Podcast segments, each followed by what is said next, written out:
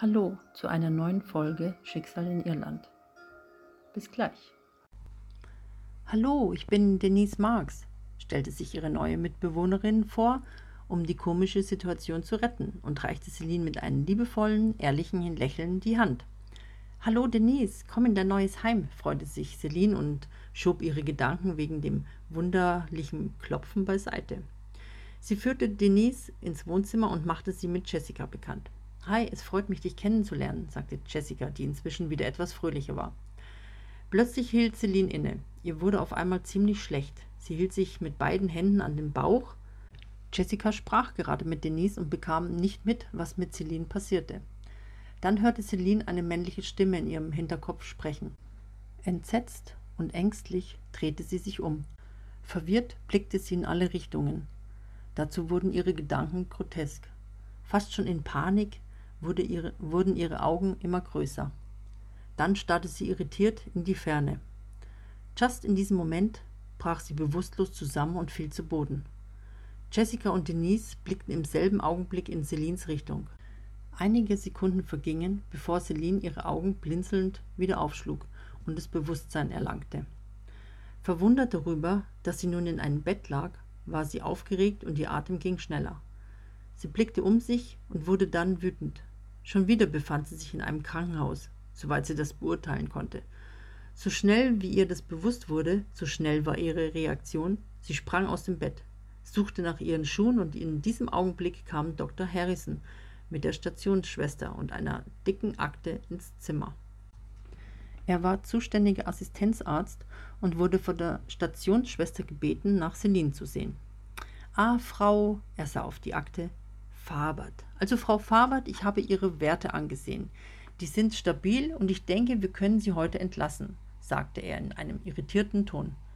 Was war denn mit mir? fragte Celine wissbegierig und entgeistert nach. Währenddessen legte die Stationsschwester ihr das Blutdruckmessgerät um den Oberarm und begann Celines Blutdruck zu messen. Ähm, sie hatten eine Psychopathologie, also eine Bewusstseinsstörung. Ihre Werte sind nun wieder in Ordnung und der Psychologe erteilte gestern die Zustimmung für ihre Entlassung, erklärte er Celine. Was? rief die entsetzte Celine. Ich bin vorhin.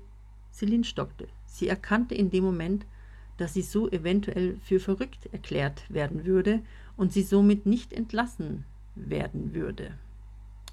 Was meinen Sie, Frau Fabert? fragte der etwas irritierte Dr. Harrison nach.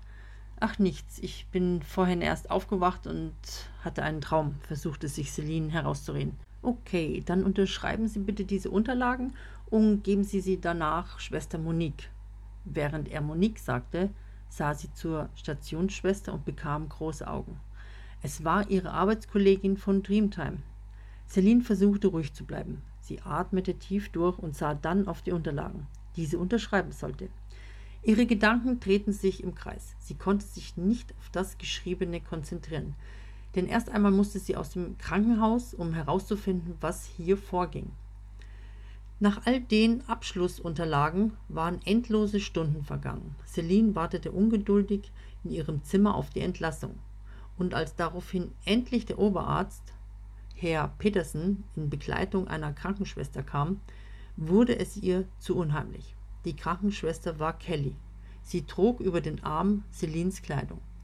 Ihr wurde die Kleidung ausgehändigt und Celine hielt ihre Kleidung noch in der Hand und beobachtete, wie die Krankenschwester nebenbei die vielen Papiere einsammelte. Wir haben eine gewisse Madame Leonora benachrichtigt, die sie nach Hause begleiten wird. Sie hatte zugesichert, gleich hier zu sein, erzählte Dr. Peterson. Celine, die sich gerade ankleidete. Wie bitte? Madame Leonora kommt? Sagte Celine verwirrt. Sie konnte nicht glauben, was sie da hörte. Sie versuchte weiterhin nicht aus der Rolle zu fallen, zog sich weiter um und wartete stillschweigend ab. Ohne Antwort verabschiedete sich Dr. Peterson bei Celine und ging mit der Krankenschwester aus dem Zimmer. Kaum war Dr. Peterson aus dem Zimmer gegangen, da klopfte es schon an der Türe und eine rothaarige Frau im vorgerückten Alter kam herein. Celine bekam einen Schreck. Ihre Augen weit aufgerissen starrte sie die Frau an. Sie staunte und erkannte, dass es wirklich die Madame Leonora war, die sie kannte. Was machen Sie denn hier?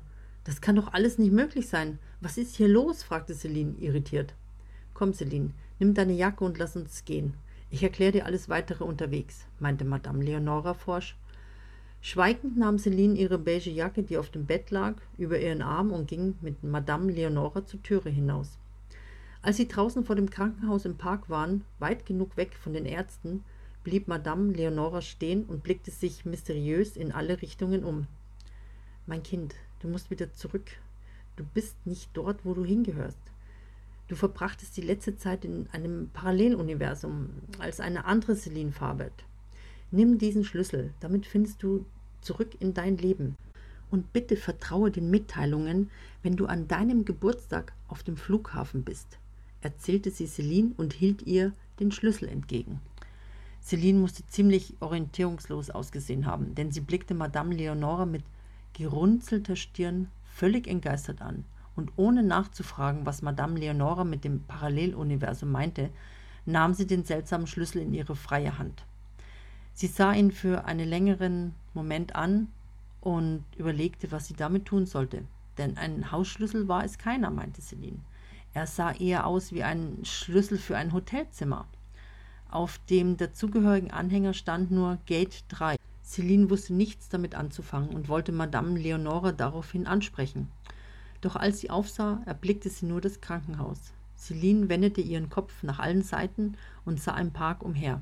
Nur war von Madame Leonore keine Spur. Sie war weg. Bewegungslos wie angewurzelt stand Celine im Park und blickte erneut auf die Fassade des Krankenhauses. Irgendwie passte das alles nicht zusammen. Ihr kam die ganze Situation äußerst merkwürdig vor. Für einen Moment dachte sie von weitem eine Stimme zu hören, die ihren Namen rief. Mit großem Schreck wendete sie ihren Kopf nach hinten. Dann drehte sich alles um Celine herum, so als ob sie in einem Karussell saß.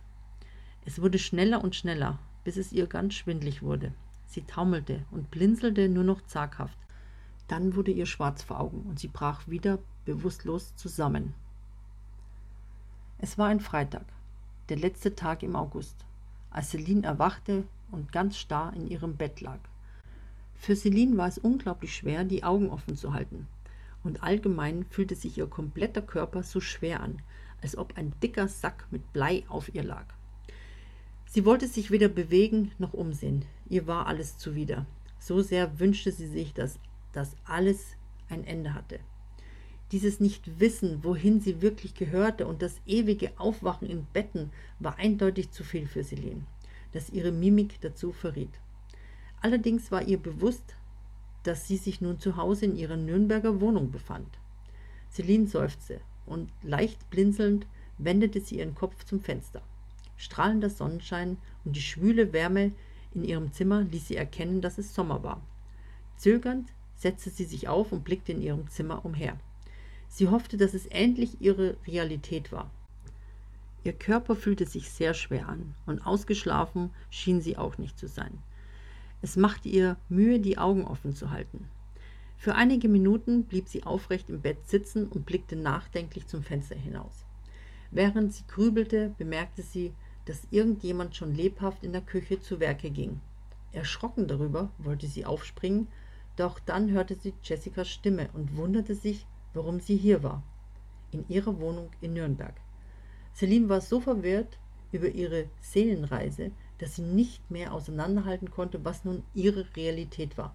Und dann wurde es ihr ganz langsam bewusst. Sie erinnerte sich deutlich, dass sie einen Unfall hatte und vor einiger Zeit aus dem Koma erwachte. Kurz darauf rief sie Jessica an und machte diesen Besuch aus. Ein tiefer Atemzug ließ die Anspannung los und Celine dachte plötzlich, dass ihre Erinnerungen an Dublin ein Traum waren. Jessica war bereits drei Tage bei ihr zu Besuch und nächtigte im Wohnzimmer auf der Napperleder-Couch. An diesem Morgen stand Jessica ganz früh auf, um Celine einen schönen Tag zu bereiten. Während Celine noch schlief, organisierte Jessica alles schon in Ruhe und war besonders gut gelaunt, denn auf Celine warteten zwei Überraschungen von ihr.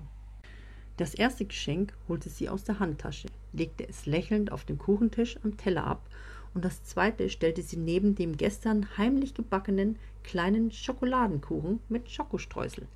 In der Mitte des Kuchens steckte eine dicke Lebenskerze und auf dem Kuchen selbst waren viele kleine rosa Herzchen verstreut. Es war nun Viertel vor neun. Schnell zauberte sie einen schönen Frühstückstisch mit frisch gepresstem Orangensaft, heißen Croissants und leckerer Erdbeermarmelade. Sogar eine rote Rose stellte sie auf den Tisch. Das war für Jessica gar nicht so einfach, denn meistens ging sie zum Frühstück ins Café und ließ sich bedienen. Zufrieden sah Jessica den bunten Geburtstagstisch an und war stolz auf ihre eigene Dekoration. Bestimmt wird sich Celine darüber freuen, dachte Jessica. Sie hängte noch ein paar Luftballons an die Küchenlampe und kurz nachdem sie fertig war, hörte sie, wie die Toilettenspülung betätigt wurde. Jessica zückte ganz schnell ein Feuerzeug aus ihrer Hosentasche und zündete die dicke Kerze am Kuchen an. Und kaum als dies geschah, kam schon Celine zur Küche hinein.